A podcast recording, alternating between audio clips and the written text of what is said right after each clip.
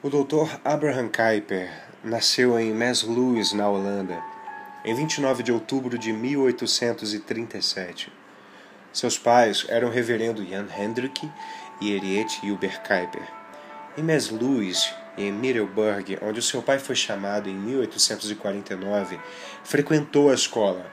Seus professores, nos é dito, tomaram-no a princípio como um menino lento no entendimento Certamente eles devem ter mudado sua opinião quando, com a precocidade de 12 anos, estava habilitado a entrar no ginásio em Middelburg. No tempo oportuno, foi matriculado na Universidade de Leiden, na qual foi graduado com a mais alta honra e também aqui obteve seu doutorado em Teologia Sagrada em 1863, quando estava com cerca de 26 anos de idade. Um ano mais tarde, quando começou o seu ministério em Besd, foi então chamado para Utrecht e dali em 1870 para Amsterdã. Em 1872 tornou-se editor-chefe do The Standard, ou o Standard, um jornal diário e o órgão oficial do Partido Antirrevolucionário, que na política representa o contingente protestante da nação holandesa. Pouco depois ele assumiu a função de editor do The Herald, ou O Arauto, um jornal semanal distintivamente cristão publicado às sextas-feiras. Com mais de 45 anos, ocupou ambas exigentes posições com extraordinário poder e também extraordinário vigor. Em 1874 foi eleito membro da Casa Baixa do Parlamento, que hoje em dia é equivalente à nossa Câmara dos Deputados, função que exerceu até 1877. Em 1880, fundou a Universidade Livre de Amsterdã, a qual tomava a Bíblia como base incondicional sobre a qual deveria ser erguida toda a estrutura do conhecimento humano em cada departamento da vida. Então seguiram-se 20 anos de árduo labor na universidade e fora dela, quando alguns de seus maiores tratados foram escritos, cobrindo um período que pode bem ser considerado como tendo exercido uma influência muito importante na história eclesiástica e política de seu país. Foi por seu labor quase sobre-humano, não menos do que por sua força e nobreza de caráter, que deixou pegadas nas areias do tempo com tal indelével clareza que em 1907, quando de seu 70 aniversário foi realizada uma celebração nacional, sendo dito: a história da Holanda na igreja, no Estado, na imprensa, na escola e nas ciências dos últimos 40 anos não pode ser escrita sem a menção de seu nome em quase todas as páginas, pois durante este período a biografia do Dr. Kuyper é numa extensão considerável a história da Holanda. Em 1898, ele visitou os Estados Unidos da América, onde proferiu as palestras Stone no Seminário Teológico de Princeton foi então que a Universidade de Princeton conferiu a ele o doutorado em Direito. E são estas palestras que nós iremos ler a seguir. Após seu retorno à Holanda, ele reassumiu seu trabalho como líder do Partido Antirrevolucionário, até que em 1901 foi convocado pela rainha Wilhelmina para formar um ministério. Serviu como primeiro-ministro até 1905. A seguir, gastou mais de um ano em viagem um relato descritivo da qual apareceu numa obra de dois volumes, chamado Ao Redor do Velho Mar Mundial, da qual toda a edição foi vendida antes de ser impressa. Depois disto, o Dr. Kuyper residiu em Haia como ministro de Estado, na opinião pública a figura mais importante da Terra e alguns aspectos sem igual no mundo. Aos 75 anos de idade, começou uma série de artigos semanais na coluna de The Herald, chamada Do Fim do Mundo. Foram 306 artigos ao todo. A série levou seis anos para ser completada. Impressionante. The Masbod, uma publicação católica romana dos Países Baixos, refere-se a esta obra como a mais excepcional e sem rival em toda a literatura sobre o assunto. Referências ao fim do mundo são delineadas através de todos os livros da Bíblia, cuidadosamente expostas, enquanto o Apocalipse de João é tratado sessão por sessão. Abraham Kuyper, quando estava com 82 anos, O velho Kuyper estava traçando planos para outra grande obra, chamada O Messias. Mas o fim veio em 8 de novembro de 1920. Certamente ele não pôde concluir a sua obra. Durante todos estes anos, sua obra foi multiforme a um grau estarrecedor. Como tem sido dito, nenhum departamento do conhecimento humano era estranho a ele.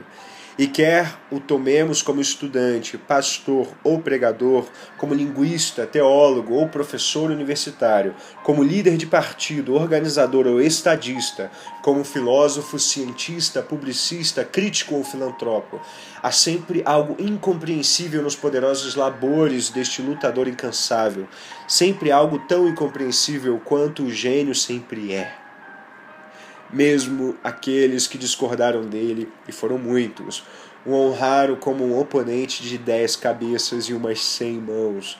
Aqueles que compartilharam sua visão e seus ideais, o apreciaram e o amaram como um dom de Deus para a nossa época. Mais uma pergunta importante. Qual era o segredo deste poder quase sobre-humano? Em 1897, no aniversário de número 25 de sua função como editor do The Standard, o Dr. Kuyper disse: Um desejo tem sido a paixão predominante de minha vida. Uma grande motivação tem agido como uma espora sobre minha mente e alma. E antes que seja tarde, devo procurar cumprir este sagrado dever que é posto sobre mim, pois o fôlego de vida pode me faltar o dever é este: que apesar de toda oposição terrena, as santas ordenanças de Deus serão estabelecidas novamente no lar, na escola e no Estado para o bem do povo, para esculpir, por assim dizer, na consciência da nação as ordenanças do Senhor, para que a Bíblia e a criação deem testemunho até a nação novamente render homenagens a Deus. Poucos homens tiveram um ideal como este diante de si, Poucos homens foram tão obedientes às exigências de um tal propósito de vida como ele, pois literalmente deu seu próprio corpo, alma e espírito a este alto chamado. Ele procurava administrar bem seu tempo. Cada hora do dia e da noite tinha sua própria tarefa. Seus escritos contam mais de 200 obras, muitas das quais de três e quatro volumes cada, e cobrem uma série extraordinária de assuntos como homem, apreciava singularmente uma palavra ou ato de bondade por parte dos outros. O escritor desta nota fala aqui de uma experiência pessoal. O Dr. Kuyper conhecia algo da santa arte de amar. Orgulhava-se de ser um homem do povo. É lembrado por muitos com admiração e gratidão, que, embora pressionado por seus labores multifários, ou seja, seus labores variados, nunca recusou audiência a qualquer um que viesse a ele para conselho ou ajuda. O Dr. Kuyper nunca reivindicou originalidade. Sua vida e labores não podem ser explicados somente por ele mesmo. Nos restringiremos aqui, certamente, às correntes ocultas mais profundas de sua vida espiritual, como o segredo de seu poder fenomenal. Nos seus primeiros anos, a vida religiosa em seu país estava em decadência. A vida eclesiástica estava fria e formal. A religião estava quase morta e não havia Bíblia nas escolas, não havia, não havia vida na nação. Semelhante ao Brasil atualmente. Mas não eram raros os sinais de coisas melhores por vir. Graças a Deus.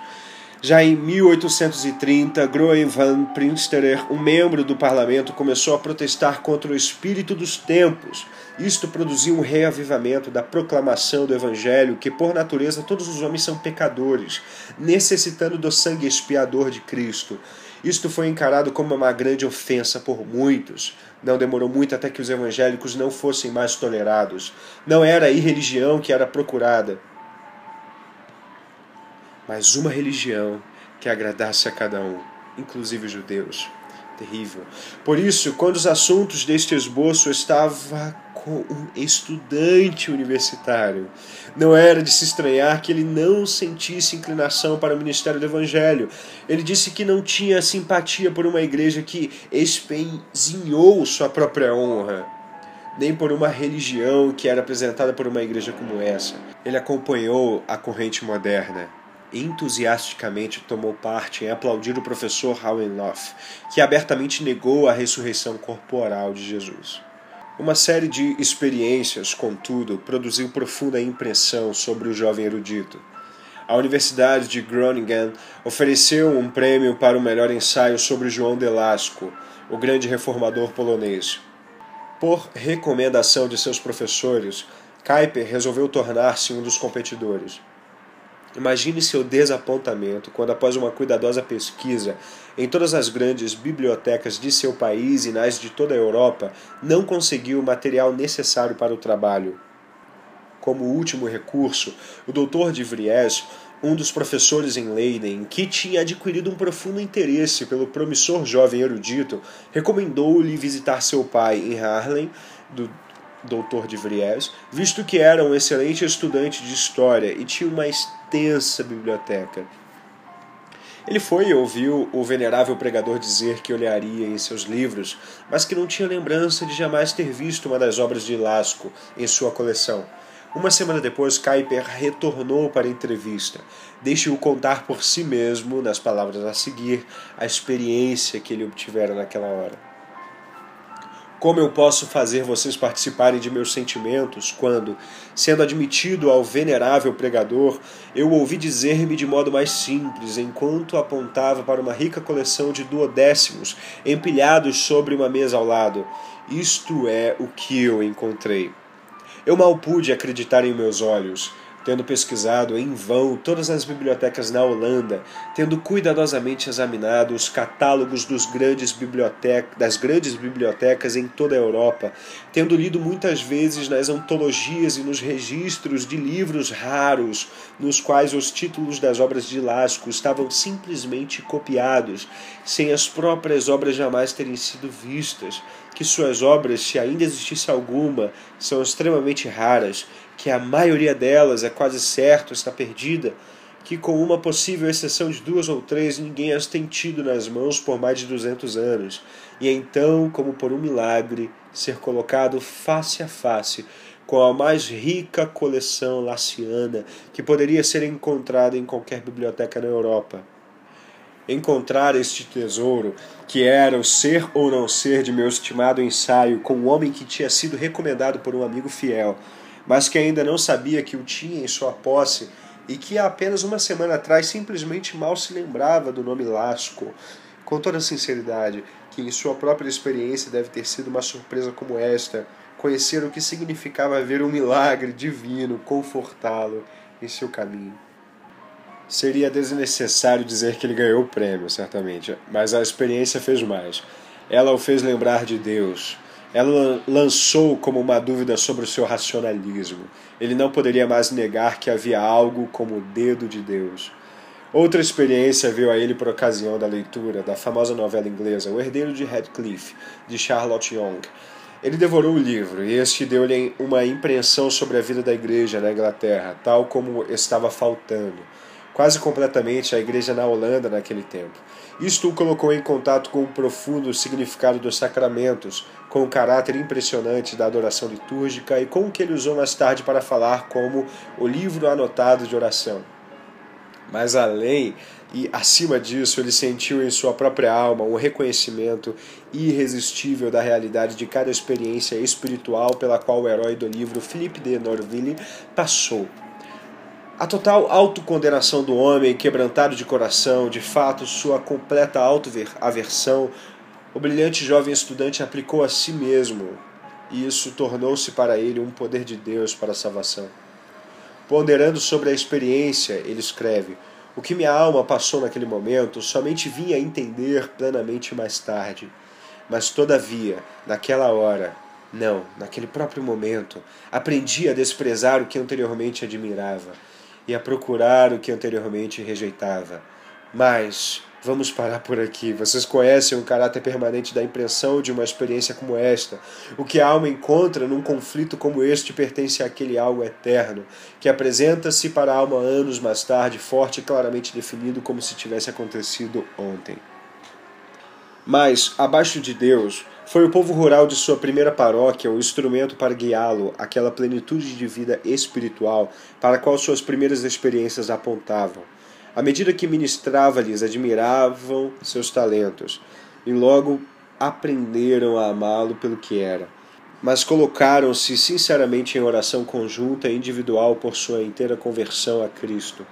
E, como Kuyper escreve mais tarde, sua fiel lealdade tornou-se uma bênção para o meu coração, a ascensão da estrela da manhã da minha vida. Eu tinha sido tocado, mas não tinha ainda encontrado a palavra de reconciliação. Em sua linguagem simples, trouxeram-me isto de forma absoluta, a única coisa na qual minha alma pode repousar.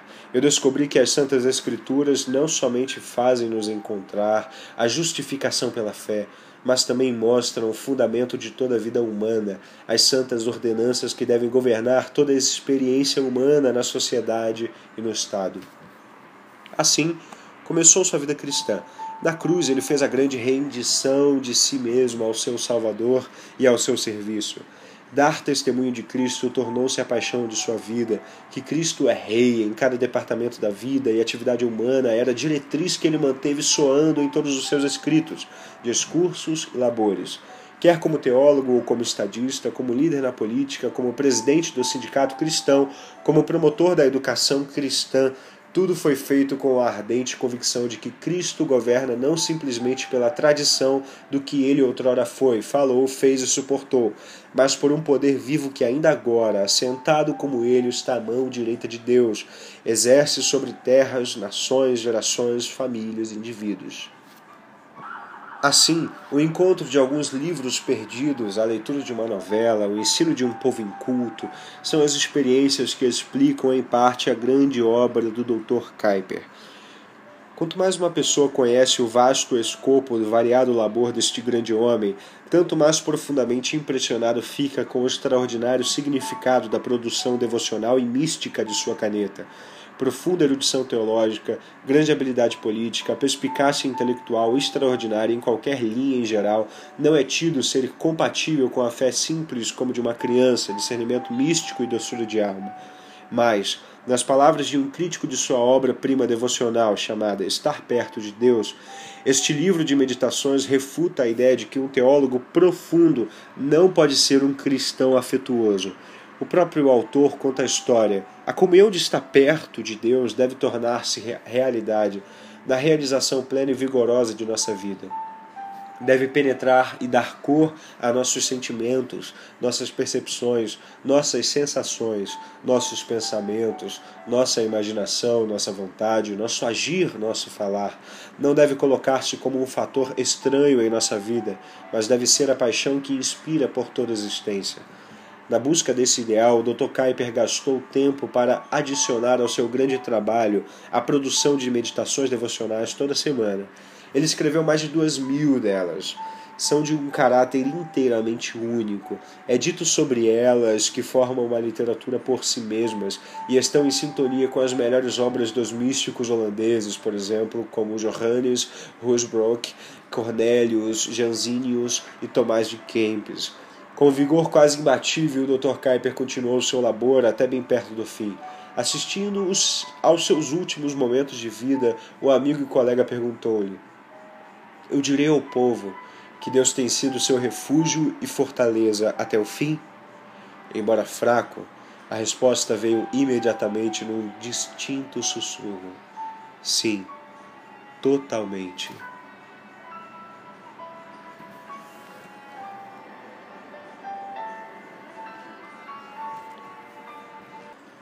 Esta foi uma nota biográfica do nosso querido Abraham Kuyper, teólogo e filósofo calvinista holandês. Nos próximos capítulos veremos a percepção que ele tinha acerca do calvinismo como sistema de vida, o calvinismo e a religião, e a política, a ciência, a arte e o futuro.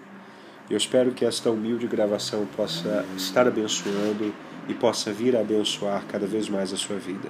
Em nome de Cristo Jesus. Amém.